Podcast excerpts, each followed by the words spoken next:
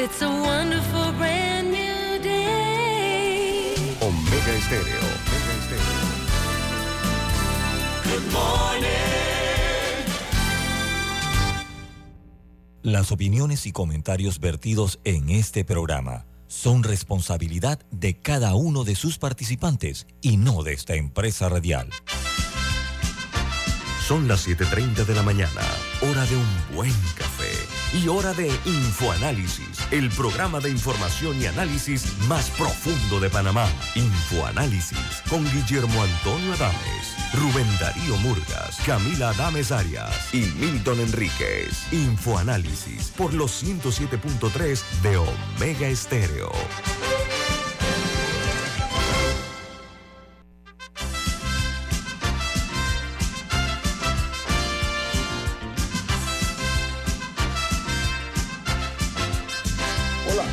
Buen día, bienvenidos. Esto es Info Análisis, un programa para la gente inteligente. Hoy es 9 de febrero del año 2023 y este programa Infoanálisis es presentado por Por Café Lavazza, un café italiano espectacular. Pide tu Lavazza en restaurantes, cafeterías, centros de entretenimiento y deportivos. Y ahora, Café Lavazza orgánico en Deli Gourmet. Café Lavazza, café para gente inteligente y con buen gusto, presenta Infoanálisis.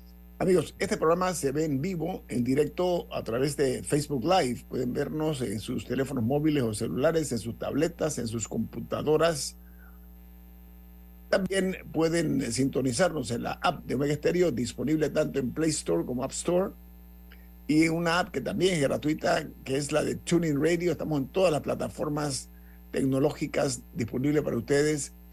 Eh, también están eh, ustedes en eh, facultad de poder ver todos los programas de infoanálisis que están colgados en YouTube. Todos están allí, usted los busca, pone la fecha que le interesa, si se perdió alguno.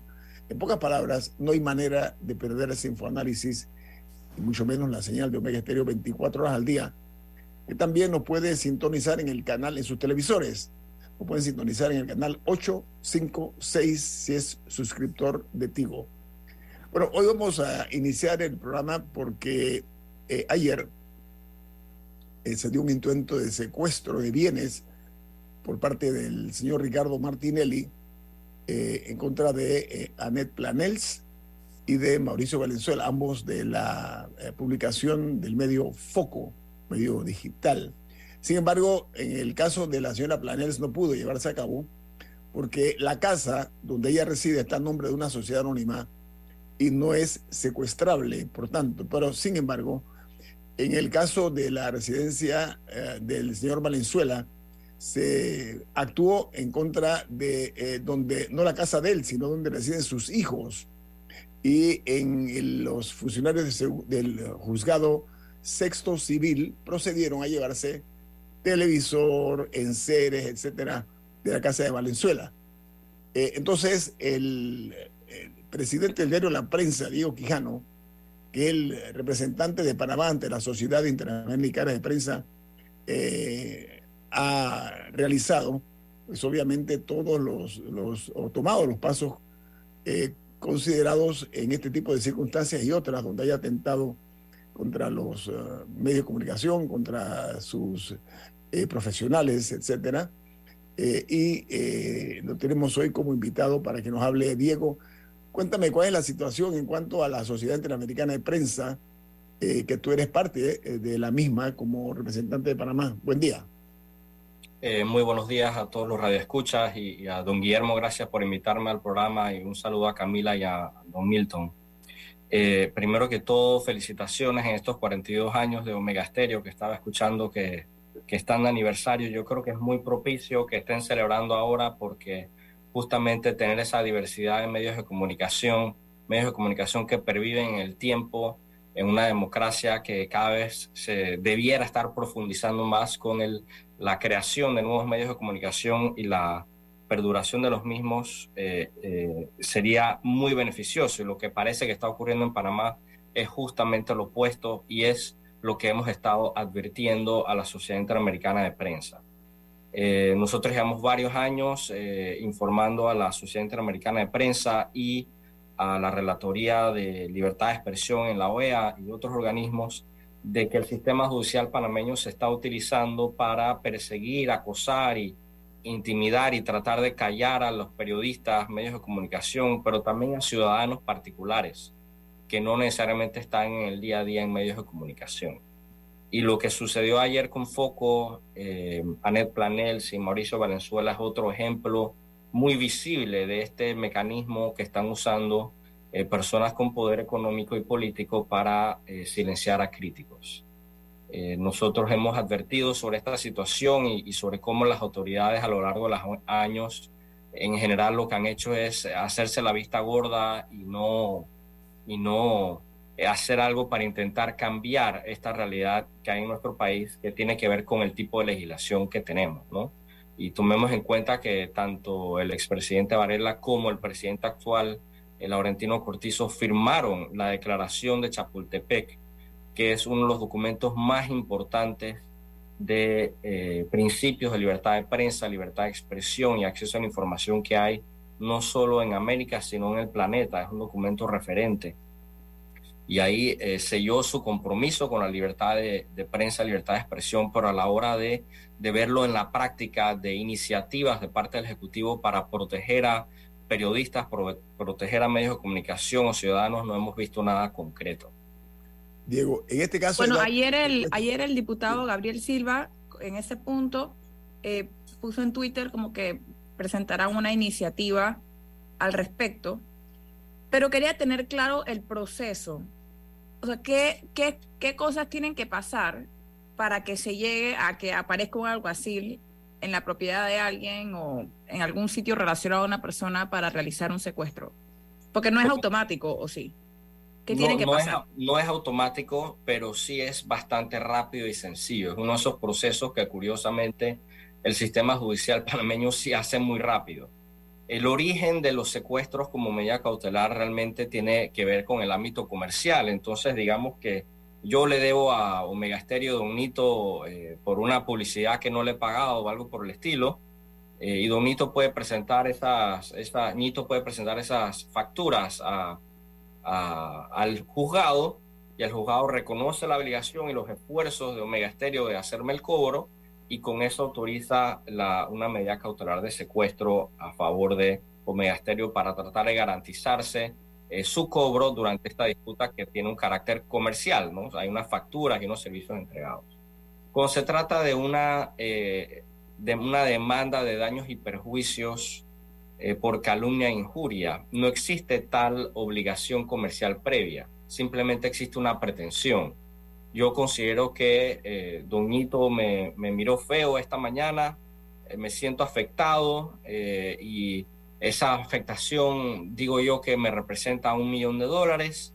Voy donde el juez, sin haber presentado una demanda todavía, y solicito una medida cautelar de secuestro por un millón de dólares y el juez lo único que me pide es que ponga en garantía un tercio de ese valor, que puede ser como una fianza que emite una aseguradora, puede ser en efectivo o también puede ser fincas eh, en el interior con un avalúo exorbitante que no tiene nada que ver con la realidad, como garantía para ejecutar ese secuestro. El, el, juez aprueba el secuestro porque se han cumplido las formalidades para solicitarlo, que básicamente es la garantía, y le pide al, al que está solicitando el secuestro que en X periodo presente la demanda que justifica ese secuestro. Queda la, entonces voy a, voy a hacer un comparativo aquí. Si recuerdan el caso de Pérez Valladares, eh, que secuestró un millón ciento treinta mil dólares del diario La Prensa, él había presentado su demanda en marzo de 2012 y presentó la solicitud o se ejecutó, se puso la orden, el, el juez aprobó la orden de secuestro en julio de 2020, ocho años después. Había una demanda, sabíamos por qué no estaba demandando y presentó su secuestro. Todavía no hay un, fallo en primera instancia y podemos hablar de ese caso, pero lo menciono es para compararlo con este de Foco, porque en el caso de Foco, Anel Planels y Mauricio Valenzuela, todavía ellos no saben por qué han sido demandados. O sea, ellos no saben cuál es la razón del secuestro, porque la demanda aunque ha sido presentada posterior a la solicitud de enero de 2020 de secuestrarle 236 mil dólares, eh, no ha sido admitida por el juez. Entonces sus abogados no tienen acceso a saber el señor Ricardo Martinelli si está quejando de esta publicación o de esta otra publicación. Entonces lo que hay es como este, este sistema eh, que, que, básicamente favorece al demandante y al, y al que está del otro lado eh, está completamente indefenso y esto favorece enormemente a quienes tienen poder económico y poder político porque es mucho más barato, eh, le cuesta menos poner esa fianza a alguien con poder económico y político que a un periodista o un medio de comunicación que tiene que gastar recursos legales y años para defenderse en este proceso. Diego Quijano, pero hay una realidad, la cruda realidad como se le conoce, ¿no? un precedente funesto, ¿por qué? Porque cualquier persona con poder económico y político, pero más que todo económico, interpone una demanda contra un periodista o contra un medio, consignando nada más un, respaldo de una, de una fianza, que como bien decías tú, puede ser una finca, una propiedad así en el interior, que se sobrevalora y sirve como respaldo y puede eh, dar al traste primero la parte psicológica, el miedo que le produce a cualquier persona a perder, como el caso de Venezuela, que sus hijos, donde ellos viven, no donde él vive, sus hijos viven, eh, bueno, fueron, ahí llegaron y se tomaron los televisores y hasta unas unos almohadones, no sé, los bienes que tenga el, la persona. Y en el caso del propio medio, eh, es una forma también de silenciarlo o de, digamos, intimidarlo. No, puede ser más duro, eh, de asustarlo de tal suerte que no se atreva más a mencionar a la persona. Ese es uno de los precedentes que se está dando ahora con esta nueva eh, medida, señor Quijano, ¿no? Sí, sí, es correcto. Eh, y voy a hacer un, salto para atrás a lo que mencionó Camila. Efectivamente, yo vi el, la comunicación del diputado Ariel Silva. Me consta que el diputado Ariel Silva eh, en ocasiones ha sido uno de los que ha salido a defender la libertad de prensa, la libertad de expresión y ha mostrado mucho interés en estos aspectos. Solo hay como tres diputados, lo que yo sé, eh, que yo sepa que han mostrado interés en, esta, en este tema y preocupación sobre lo que implica. Así que nosotros estaremos muy atentos a saber exactamente cuál es la propuesta del diputado Garibel Silva, eh, pero conociendo su, su, reputación en trayectoria, creemos que puede ser algo muy interesante y, valioso para libertad de prensa y libertad de expresión. Lo que no sabemos es, bueno, eh, un diputado no un diputado no hace verano en la asamblea, ¿verdad? Entonces, eh, no sabemos eso exactamente, esa propuesta con qué, con qué alcance o hasta dónde llegaría y si no tiene el respaldo del Ejecutivo para, para mover en la asamblea los hilos para lograr una aprobación, pues eh, quizás quede como, como papel muerto en un anteproyecto. Sin embargo, debe ser eh, reconocido y, y discutido cuando se presenta. Bueno, Diego Quijano es el representante de Panamá ante la Sociedad Interamericana de Prensa, es el presidente del diario La Prensa y además es miembro de la Junta Directiva del Consejo Nacional de Periodismo. Gracias por su tiempo, señor Quijano, pero sobre todo por dar luces acerca de qué es lo que se va a llevar a cabo eh, por parte de lo que son sus funciones ante la Sociedad Interamericana de Prensa, la, la CIP. Muchas gracias, Diego. Un gusto tenerlo aquí en Infoanálisis. A ustedes, mucho gusto y gracias. Que tengas buen día. Vamos al corte comercial. Esto es Info Análisis, un programa para la gente inteligente.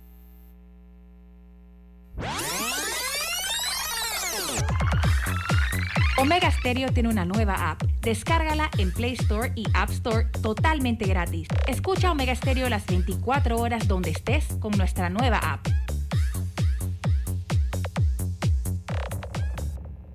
Llena de elegancia tu hogar con muebles y accesorios de Tempo Design, diseño y estilo en muebles modernos, minimalistas y de alta calidad. Visítanos en Obarrio, diagonal al santuario o cotiza al 6240-7332. Tempo Design, 13 años diseñando momentos.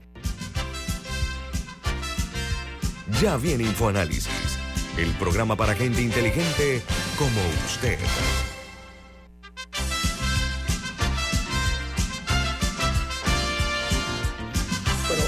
Nuestro invitado, uno de nuestros invitados esta mañana, Diego Quijano, eh, en el corte comercial, lo que nos están viendo por Facebook Live, eh, nos decía que él eh, involuntariamente omitió eh, un punto que a juicio nuestro es importante. Diego, rapidito, ¿qué- ¿de qué se trata? Como no, muchas gracias. Eh, sí, lo que quería comentarles a los radioescuchas es que esto parece ser una herramienta que ha sido descubierta por eh, personas que quieren acallar los medios de comunicación y periodistas, porque cada vez lo que se ve es un incremento en este uso de, eh, uso de esta herramienta para acallar a, a periodistas. Es decir, este año, en enero, comenzaron y ahora en febrero, con foco Mauricio Valenzuela en el Planels.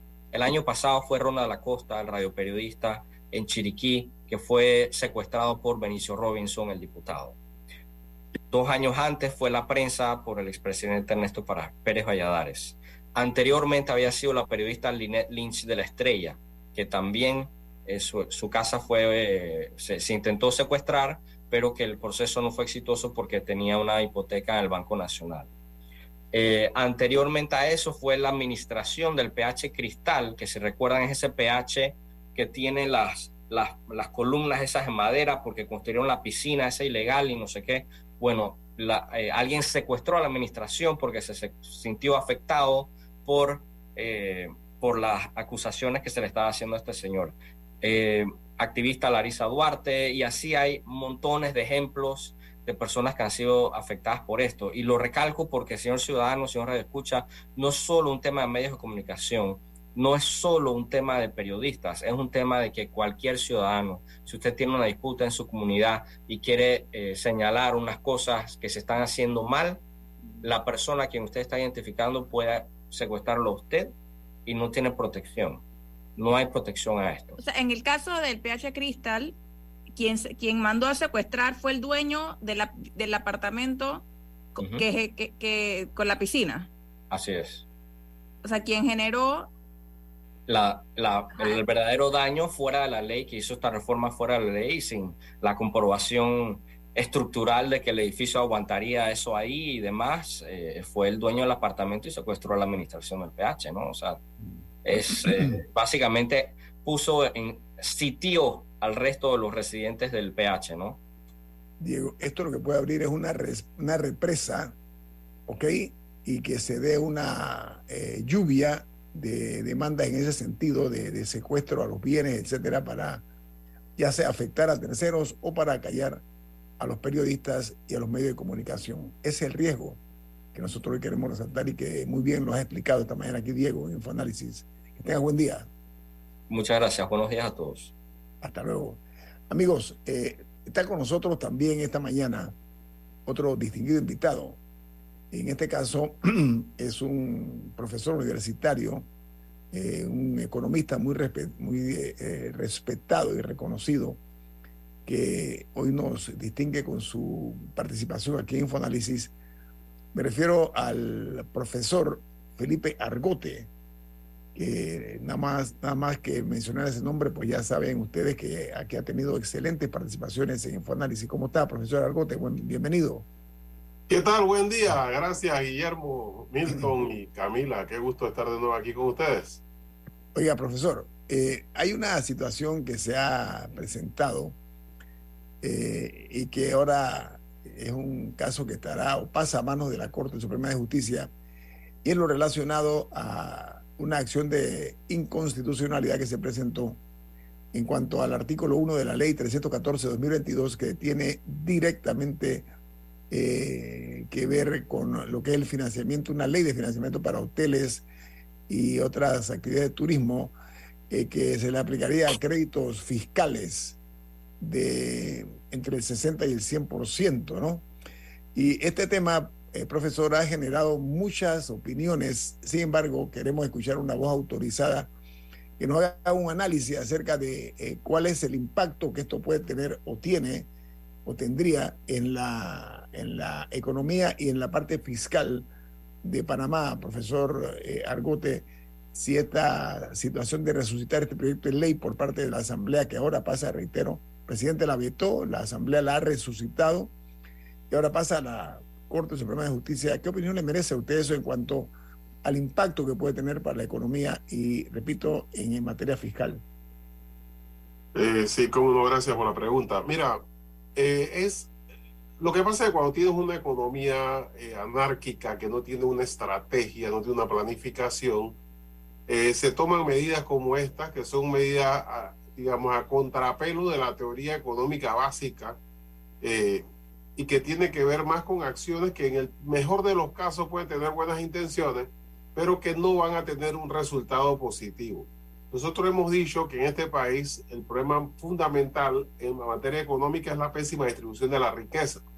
Entonces, si en una misma semana tú exoneras mediante una ley a, la, a un sector de mayor poder adquisitivo, haciendo que sus inversiones prácticamente le salgan gratuitas, y en esa misma semana establece un aumento de los impuestos a la pequeña empresa por parte del municipio, ahí se evidencia lo que es eh, insistir en esa mala distribución de la riqueza. Eh, en vez de colocar un mecanismo en donde los impuestos sean progresivos, o sea, mientras más ganas, más pagas, eh, estás establecido. Claro que eso no fue una cuestión que fue analizado por todos y decidido por todos. Simplemente ese es el resultado de no tener estrategia y de que alguien tome medidas económicas o macroeconómicas solamente sobre la base del amiguismo o en el mejor de los casos de las buenas intenciones.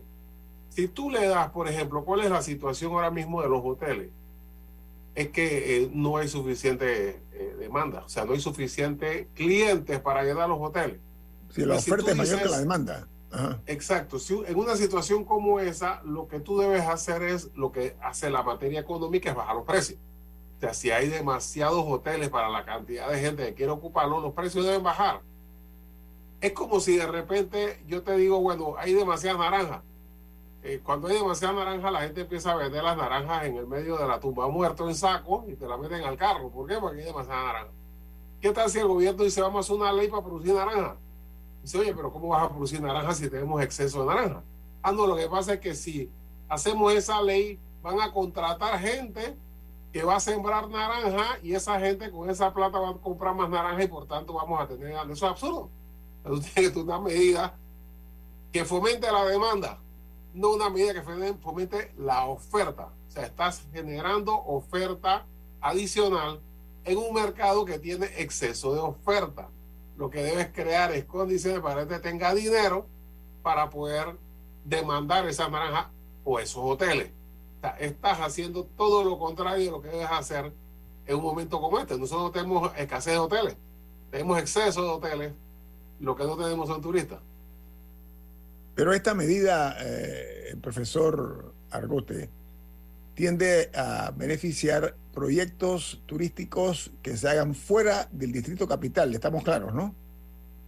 Sí, eso eh, es igual, porque el, el, hecho de que estén fuera no, no, no cambia el, el problema de la demanda eh, y además, es, digamos que es tirarlos de los cabellos en hacer algo que probablemente sea eh, positivo en algunos de los casos, pero lo que genera de hueco fiscal, estamos hablando alrededor de 2 mil millones de dólares que se van a dejar de cobrar en un periodo. Puede ser más, porque puede ser que alguien más venga con otras ofertas para hacer para que su hotel salga gratis. Ahora, eh, esta es una nueva iniciativa eh, ya venían varios proyectos de ley, esa parte no la tengo tan clara, porque incluso hubo un original que fue el que destapó un poco eh, lo que estaba pasando y después ese se había demandado y la Asamblea fue y aprobó otra ley. Y entonces, se hizo una ley que le daba el 100%, o sea, el 100% de tu inversión. porque el monto original era 60. El monto original de 2012 era 60. No, el original era del 100%, que está vigente actualmente. No, el que era de 2012.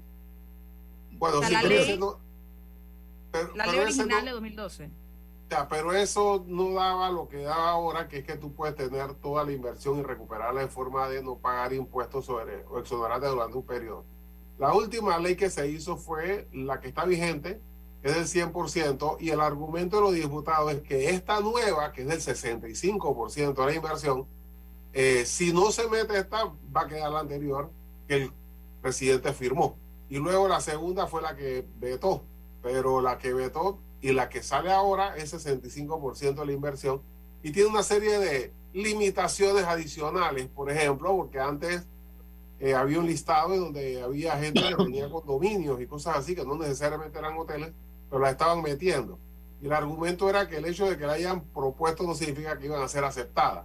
O sea, el asunto al final puede, como digo yo, en el último instancia podemos asumir pensando positivamente que hay buenas intenciones. Pero cuando tú tienes un exceso de oferta, no incentivas la oferta. Eso es absurdo. Estás en, a contrapelo de lo que debe hacer eh, un Estado en medio de un, una política macroeconómica. Ahora, estos créditos fiscales que se pretenden eh, eh, aplicar para estos inversionistas, reitero, el impacto que tiene eso para no únicamente la parte fiscal, sino para la economía de los panameños. ¿Cuál es, profesor? Bueno, dependiendo de, de, las inversiones, ¿no? Si se calcula, lo que pasa es que hay un listado eh, de los que han, digamos que los que se anotan, lo cual no significa que van a ser aceptados por una serie de limitaciones que da la ley, eh, que se establece que debe ser fuera del... Sí. Son como 39 proyectos, más o menos, ¿no? Exacto. Y Ajá. pueden surgir más porque cualquiera puede meter un proyecto posteriormente. El asunto es que, o sea, tú vas a poner un, a fomentar el establecimiento de un hotel en, ¿cómo te digo? Es como decir, bueno, lo mejor que podemos hacer, ¿cuál es la mejor forma de volvernos un país rico? Tener petróleo. Ok, vamos a sacar petróleo. Ah, pero es que no tenemos petróleo. Pues, Así mismo, tú dices, bueno, pero es que si tú haces hoteles en el interior, eso va a generar trabajo a la gente que está haciendo el hotel, a los constructores, a los que le venden cosas y todo lo demás. Pero si tú construyes un hotel en el interior y no tienes quien lo llene, construiste un edificio vacío que solamente tienes la ventaja que te salió gratis. Entonces después de un tiempo lo vas a vender como condominio, porque no hay, no hay clientes para esos hoteles. O sea, tú no generas oferta sobre la base de la expectativa que ya generando la oferta, eso es lo que se planteaba hace mucho tiempo la ley de seis, ¿no? que tú la oferta crea su propia demanda. Eso se ha demostrado que no es cierto. O sea, el hecho de que tú construyas un hotel, digamos, en la montaña, multi, no, no necesariamente se va a llenar. Entonces vas a tener una inversión ahí perdida sobre la base que te salió relativamente barata porque el Estado te exoneró impuestos. Pero, profesor, eh, hay algo interesante y es que la Cámara de Turismo de Panamá, que se conoce por su sigla como CAMTUR, y la APATEL, que es la Asociación Panameña de Hoteles, han expresado públicamente que no existe consenso en el sector turístico y que eh, este no atiende las necesidades del sector. Una opinión de las personas que han estado durante años dedicadas a este negocio, profesor. Eh, tiene un peso muy riguroso este tipo de expresión por parte de, esta, de estas organizaciones, ¿no?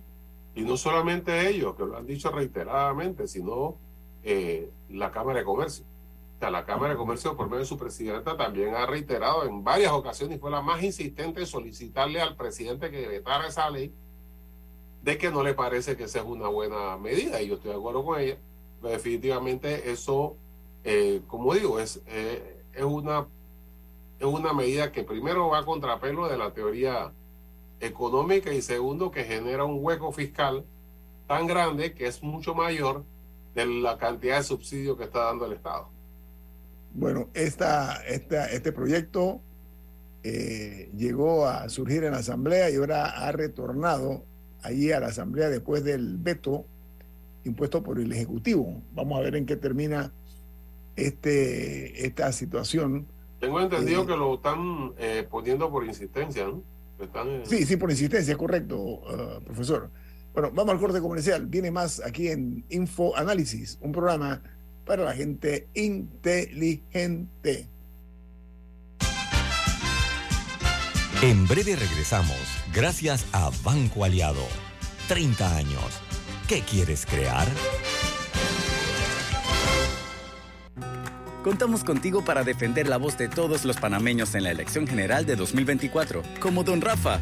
Vea, yo fui el primerito en inscribirme como miembro de mesa en mi pueblo. Oh, ahora soy el responsable de contar cada voto de mi gente. Inscríbete tú también en tribunalcontigo.com o en cualquiera de nuestras oficinas en todo el país. Eso de ser productor y miembro de mesa je, es un compromiso berraco, ¿yo? Hmm. Tribunal Electoral. La patria la hacemos contigo. La gente inteligente escucha InfoAnálisis. Los anunciantes inteligentes se anuncian en InfoAnálisis. Usted es inteligente. Llame al 269-2488 y todos lo sabrán. Infoanálisis, de lunes a viernes de 7 y 30, 8 y 30 de la mañana, en donde se anuncian los que saben. Llena de elegancia tu hogar con muebles y accesorios de Tempo Design, diseño y estilo en muebles modernos, minimalistas y de alta calidad. Visítanos en Obarrio, diagonal al santuario o cotiza al 6240-7332. Tempo Design, 13 años diseñando momentos. Ya estamos de vuelta, gracias a Banco Aliado. 30 años. ¿Qué quieres crear?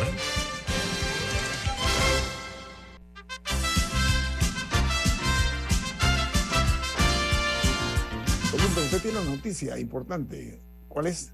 Así es. Banco Aliado cumple 30 años en el mercado y te invita a generar hasta un 3% de interés con su cuenta Más Plus. Banco Aliado, 30 años. ¿Qué quieres crear?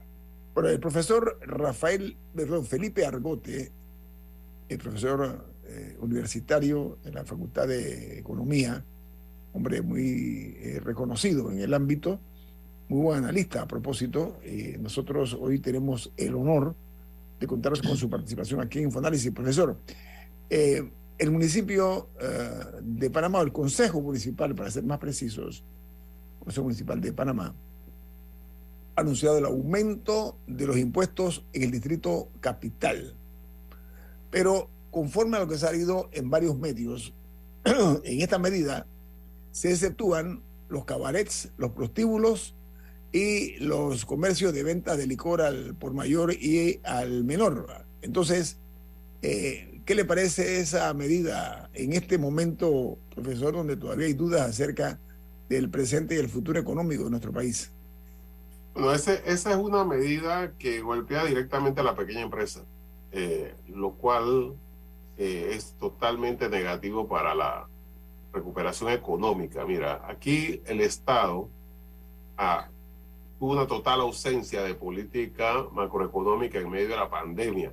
Aquí le dijeron a la gente, vete para tu casa, cierra tu negocio, y luego de seis meses que te la permiten abrir, te dicen vete a negociar con el banco y vete a negociar con el dueño del local. Entonces, eh, eso significa que hay eh, pequeñas empresas que deben seis meses atrasados, más lo que están pagando del mes actual, el mes corriente. En este momento, tratando de recuperarse, los que han decidido tratar de recuperar su negocio, se encuentra con un eh, impuesto adicional. Que a las pequeñas empresas no deben tener eh, ningún impuesto hasta que no generen ganancias. O sea, si genera ganancias, tiene que pagar impuestos. Pero este es un impuesto previo que te ponen para poder operar y con esas condiciones te limitan. Y, están hablando de, de, empresas que tienen ingresos de 24 mil dólares. Pero con una empresa que tiene ingresos de 24 mil dólares al año, con un margen de 30%, el dueño lo que se está sacando de utilidad son 6 mil dólares.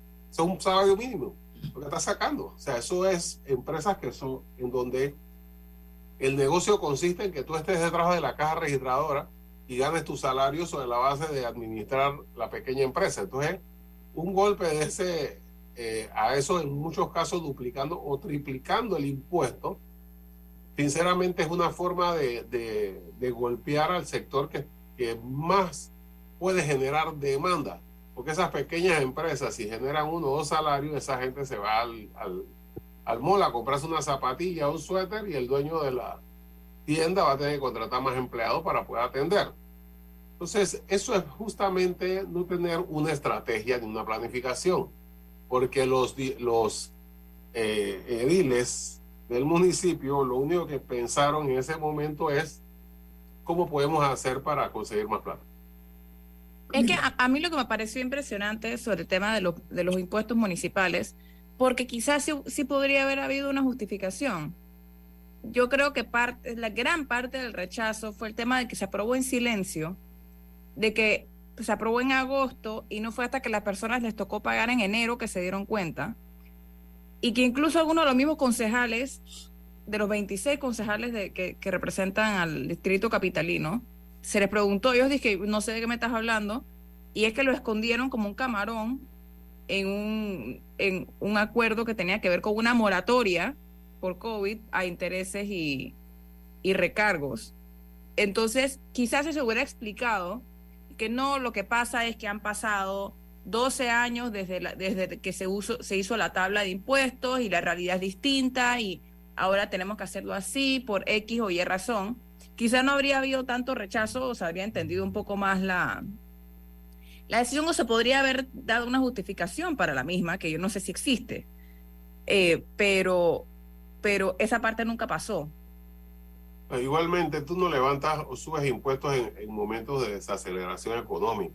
O sea, en momentos tú pones impuestos en momentos de crecimiento económico.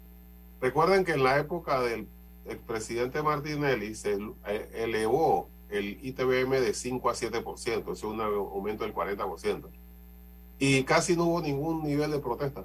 ¿Por qué? Porque en ese momento, con un Producto Interno Bruto de alrededor de 32 mil, tenías una inversión por parte de la minera de casi 7 mil millones, tenías una expansión del canal de 5 mil millones y tenías un préstamo de, por parte del Estado, del gobierno, de más de 7 mil millones. Entonces, entre esas tres cosas tienes eh, casi que el 70% del Producto Interno Bruto adicional de lo que había. Entonces, con esa gran cantidad de dinero que había en la calle, por esos tres aspectos, si te aumentan el impuesto de 2 por 40% del ITBM, tú dices, no me gusta, qué malo que es, pero yo no voy a salir a la calle porque yo estoy ganando más plata ahora. Igual en ese periodo se elevó, la gente no recuerda, el pago del seguro social. En, en el caso de los empresarios se les subió casi más del 30% del aporte al seguro social en ese periodo año a año por la ley 51 eh, del seguro social que en ese momento es que se daba. Pero un momento como este es un error y no es que, el, problema que, se puede o no se debe explicar, es que es un error, porque en un momento de, de desaceleración económica, poner impuestos aún a los millonarios, lo que hace es que hay menos actividad económica aún, vas a generar menos ingresos a la pequeña y mediana empresa y a toda la sociedad, y tú, municipio, vas a cobrar menos plata. Esa es la Aunque lo realidad. subas, vas a cobrar menos. Vas a cobrar menos porque estás eh, afectando la actividad económica que se procura recuperar a duras penas y en donde una cantidad como esa, que para un, eh, un representante de eso que se gana 5 mil millones, 5 mil dólares y 5 mil de, de, de otra cosa y lo que se mete en el bolsillo y más la la gasolina y más todo lo demás, dice, pero que son 50 dólares mensuales, eso no es nada. Pero alguien que tiene un ingreso en su negocio de 24 mil dólares, que tiene, eh, que esos son de 2 mil dólares mensuales de ingreso, pero si le de la empresa. los Es que yo gastos- creo que yo creo que a veces los números cuando uno ve la tabla lo hacen parecer más grande de lo que es. Porque una empresa que porque hay un rango que es de 20 mil a 40 mil dólares al mes, que a ellos se les duplicó, de 10 a 20 mensuales. Eh, que no suena como tanto, pasar de 10 dólares a 20 dólares mensuales, pero cuando uno piensa que, ok, es que es ingreso anual de la empresa bruto, o sea, antes de que se descuenten eh, impuestos y otras cosas, de 20 mil dólares al mes, Ah, al año, Eso- perdón, esos son menos de menos de dos mil dólares al mes para la empresa, para la empresa, no luego- para la persona. Exa- Y luego si le reducen los gastos, por eso te digo, si tú tienes un ingreso de 24 Menos mil luz, menos otras cosas, sí se vuelve sustancial. y tienes un margen del 30%, 30%, esos son 600 dólares mensuales. Eso es lo que Felipe. te queda en el bolsillo. Esos Sí, son cuatro reales. quería aprovechar esta, esta conversación para regresar a un aspecto conceptual, porque tú has sido en, en varios momentos de tus expresiones hoy y otros días, tú eres defensor de las tasas progresivas de impuestos. Tú acabas de decir que un municipio que cobra más porcentualmente impuestos, impuestos más altos, recauda menos. Así que la progresividad de las tasas tiende a producir una reducción de los ingresos de la entidad que pone el impuesto y no necesariamente lo aumenta. Por supuesto, hay un punto óptimo y luego tienen los rendimientos decrecientes, etcétera. Pero la, la lógica indica que un impuesto muy alto desacelera la economía, reduce la riqueza y reduce, por lo tanto, los ingresos que se producen por esos impuestos más altos. Esa es una primera premisa. La segunda premisa que tú dices, el que más gana debe pagar más. lo cual es totalmente cierto y lógico. Pero si tú ganas mil y pagas 10% de mil, pagas 100. Si tú ganas 10 mil y pagas 10% de 10 mil, pagas mil, estás pagando más.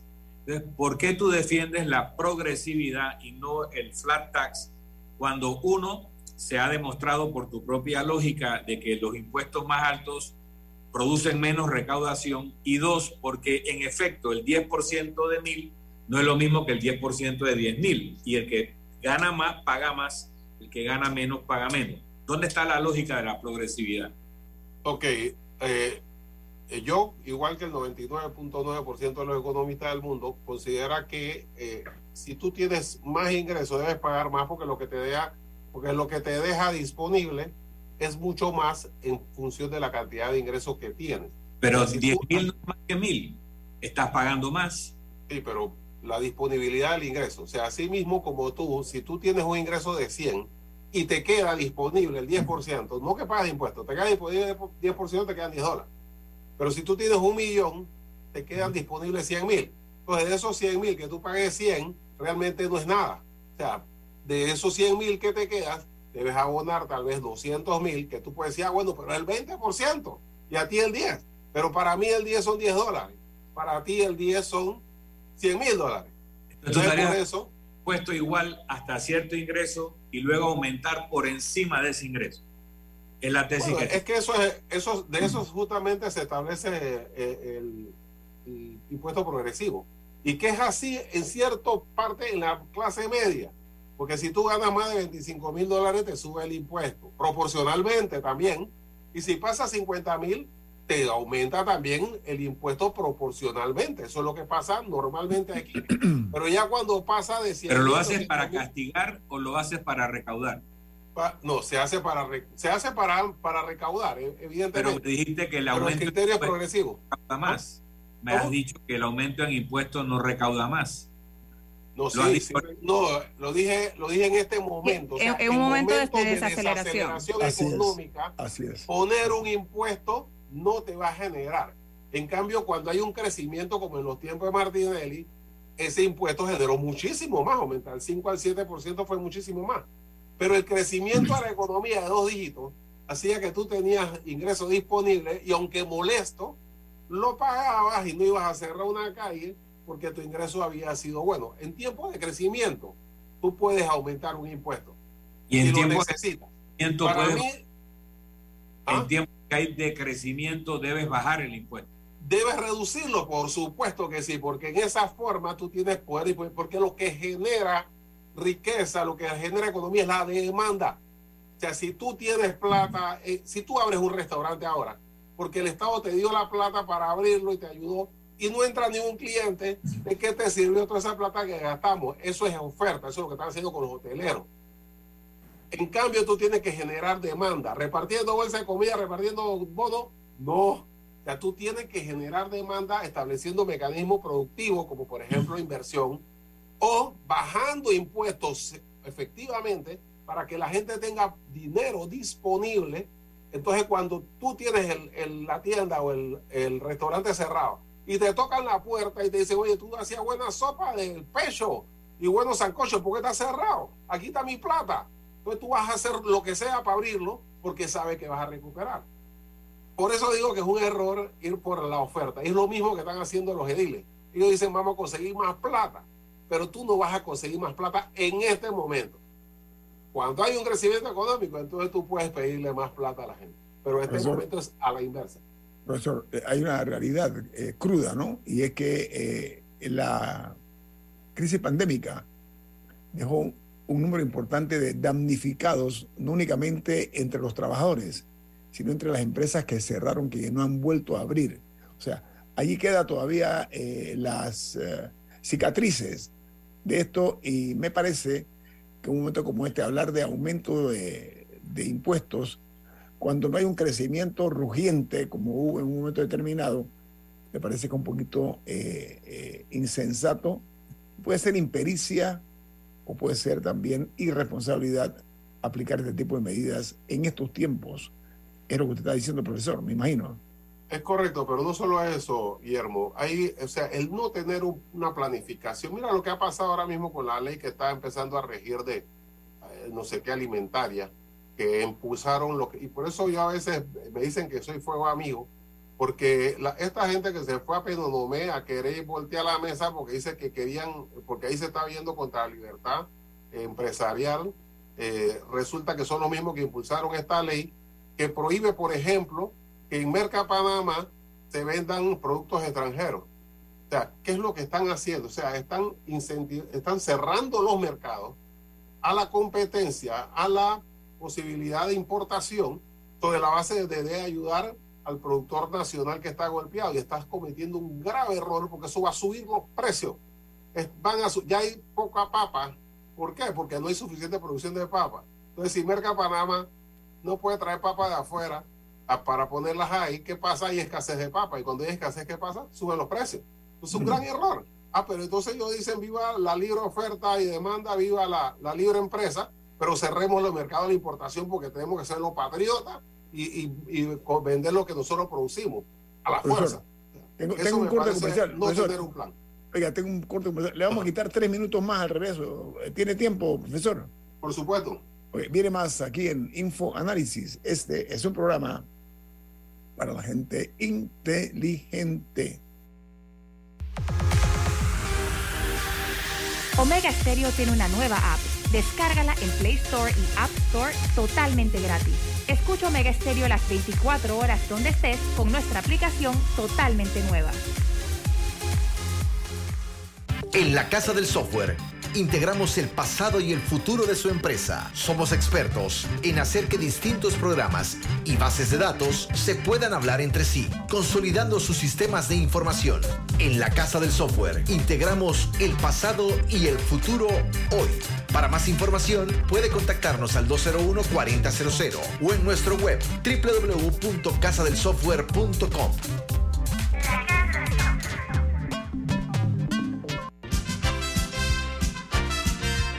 Ya viene InfoAnálisis, el programa para gente inteligente como usted.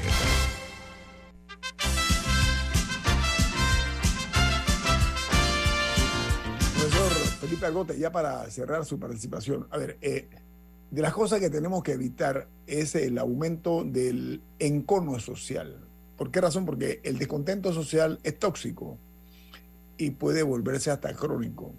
Entonces, jugar con la paz social me parece que dar una aspirina para bajar la calentura, lo cual no es suficiente. Ese tipo de regreso al pasado con algunas medidas que no se ajustan a la realidad del presente es un riesgo calculado o no calculado, en su opinión, profesor.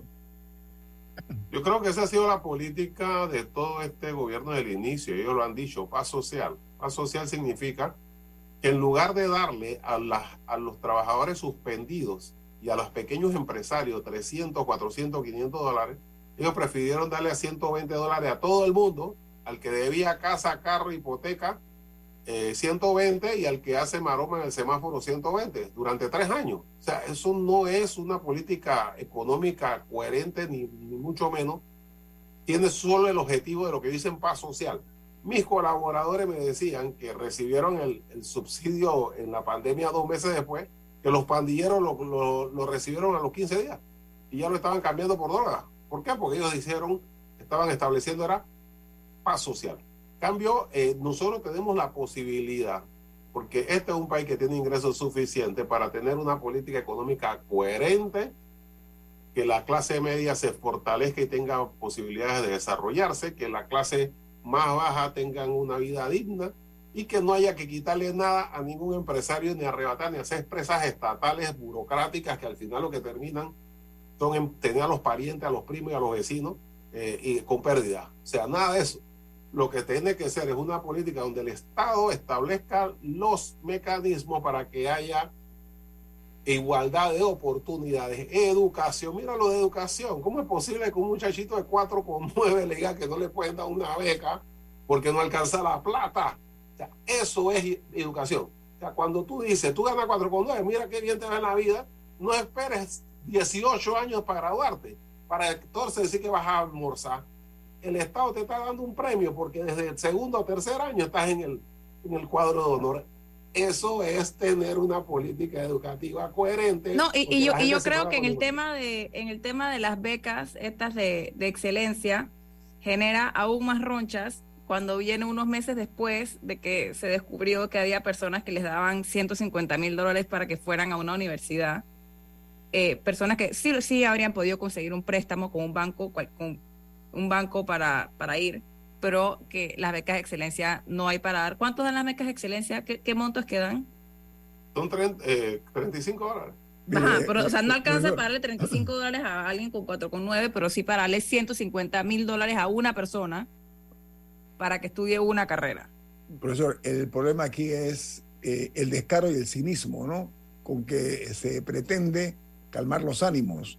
Somos testigos, hay pruebas fehacientes de cómo esas becas no se han otorgado con criterios ni sociales ni económicos juiciosos, porque un número importante de funcionarios y exfuncionarios en el usufructo del poder han logrado que den beca para sus hijos. No, y hay gente que sí se las créditos. merece, y hay gente que sí se las merece, pero, o sea, no es arropar a todo el mundo con la misma manta. Pero parte, parte del problema, y regresamos un poco a lo de los impuestos, fue la falta de explicación, la falta de unos criterios claros, que aparentemente la ley permitía ambigüedades y que, uno, y que sí se ve un poco las discrepancias en, en, en quienes reciben y cuánto reciben y quienes no reciben nada. El problema es la inequidad, profesor. A mi juicio, el problema está en la inequidad. ¿Ok? Aquí prevalece el criterio político por encima de la sensatez y de la lógica. Eso que diputados y altos funcionarios que ganan salarios que no reciben las clases populares que tienen hijos inteligentísimos, probados con buenas notas, que no tienen la suerte. Mire que estoy hablando de suerte, ¿ah? por no decir lo que es de que sus hijos puedan recibir ese beneficio, profesor conspira también contra la preparación adecuada de quienes esperan tener el salto necesario para eh, subir su calidad de vida, profesor. Tiene un componente de mucha, eh, eh, digamos, mezquindad, por no decir otra cosa, por parte de algunos funcionarios, ¿no? Inmediatismo, ¿no? Y, y dar respuesta eh, Sí. a su familia, a sus parientes, a sus Sí. allegados. La- la- el concepto ese de la nobleza medieval, ¿no? De los que estamos en el poder ahora mismo, pues tenemos derecho a todo y, a- y- y- y- y por encima de quienes sean. La plutocracia, profesor, que se impera en este país, lamentablemente, se impone en este tipo de arbitrariedades, que lo que insisto yo es que eh, no vienen méritos, no tienen méritos ni siquiera en los nombramientos que reciben, sino por las cualidades eh, políticas de las personas. Entonces son razones ajenas al esfuerzo de que quieren, de los que quieren superarse eh, producto de su inteligencia y sus capacidades. Profesor. Es correcto. eh, y por supuesto. Y, pero mira, a pesar de todo, este país está condenado a seguir creciendo económicamente y tener esperanza porque hay condiciones económicas para que esto cambie. O sea, nosotros no estamos en el piso, ni somos El Salvador, ni Honduras, ni Nicaragua, ni Venezuela. Somos un país con altos ingresos, igual que Uruguay y Chile, en donde la pobreza en Uruguay extrema es 0.3, casi cero. En Panamá es 10%. O sea, no hay razón para que estemos. Este es un país rico, lleno de gente pobre. Eso puede Profesor, cambiar. Profesor, con ese cuento nos hemos ido lejos y ¿sabe qué? Poco a poco vemos que esa inequidad social está dando pie y espacio para la criminalidad. Cada día hay mayor cantidad de crímenes, hay mayor cantidad de asaltos. Eh, estamos viendo un país que poco a poco se ha ido descomponiendo en cuanto a exactamente lo que esperamos nosotros de una nación que tiene suficiente dinero para que haya algo para los pocos y no nada más para los, para, pero algo o mucho para los pocos y poco para los muchos. Ese es el problema, profesor, que nosotros estamos aquí fumando sobre una, una montaña de dinamita y no nos estamos dando cuenta que realmente lo que estamos es poniendo en peligro la estabilidad de todos. ¿Sabe por qué? Porque ya la criminalidad llegó incluso a los centros comerciales. Usted olvida eso, profesor. Correcto. Es Olvidamos eso. No, no, no puede ser. Disparos que se han dado, atentados en, en vías transitadas. En pocas palabras, no estamos viendo el panorama ni el, ni el futuro con responsabilidad para evitar caer en la desgracia de lo que son estos países a los cuales usted hace referencia, eh, profesor. Porque en Chile, que se ha mantenido con un prestigio interesante. Estamos viendo también que la criminalidad ha ido incrementándose, usted sabe, ¿no? Yo leo noticias internacionales bastante, ¿eh? y en Chile ya se acabó aquel manto de, del ejemplo y del modelo. Ni la educación es como dicen, y con el respeto a los chilenos, no lo digo yo, lo dice el diario El Mercurio. Bueno, no, los, los mi- los mismos chilenos salieron a las calles a para protestar, protestar por, la calidad de la, la de la educación. Entonces, ese es un cuento manido, un, puesto, un, un cuento traído de los cabellos, profesor, que tiende más a venderse como publicidad que no es real. O sea, no toma el pulso. Mírenlo. En Chile, el ejército chileno es de, los de, los, de los más fuertes que hay en América Latina y los más profesionales. Ojo, tienen una policía muy también muy bien organizada y no han podido controlar, profesor, en Chile los niveles de, de- de- de violencia que se están dando para sorpresa de no pocos. Entonces, no juguemos, no juguemos con el relajo, como dice un adagio popular. Profesor, muchas gracias por estar con nosotros esta mañana. Verdadero honor para este Gracias a ustedes por la invitación. Una noticia interesante voy a darles, y es que ya se anuncia que a partir de mañana, en horas de la mañana, a las 6 de la mañana, va a bajar el precio de la gasolina, de los combustibles. La gasolina de 95 octanos va a tener una rebaja de 2 centavos, 2 centésimos de dólar, al igual que la de 91 octanos, mientras que lo que se conoce como el diésel eh, el bajo en azufre va a bajar 8 centésimos de dólar. Eso para cerrar este programa hoy con una noticia que tiene que ver mucho con el bolsillo de todos, eh, porque ese impacto del combustible llega a toda la sociedad panameña. A Bueno, y la otra semana se debe decidir, me imagino que el, el gabinete del martes se decidirá si se renueva o no el, el, pre- el subsidio al combustible para que quede entre 25. Ya Sí. veremos qué decide el gobierno. Sí, eso es una potestad del gobernante ahora mismo, ¿no? Pero muchas gracias por estar con nosotros esta mañana. Viene Álvaro Alvarado con su programa Sin Rodeos. Milton, ¿quién despide Infoanálisis? Nos vamos, pero lo hacemos disfrutando una deliciosa taza del café Lavazza. Pide tu Lavazza en restaurantes, cafeterías, centros de entretenimiento y deportivos. Y también ahora tienes el café Lavazza orgánico en Deli Gourmet. Café Lavazza, café para gente inteligente y con buen gusto. Despide Infoanálisis. Ha finalizado el infoanálisis de hoy. Continúe con la mejor franja informativa matutina aquí en Omega Estéreo 107.3, Cadena Nacional.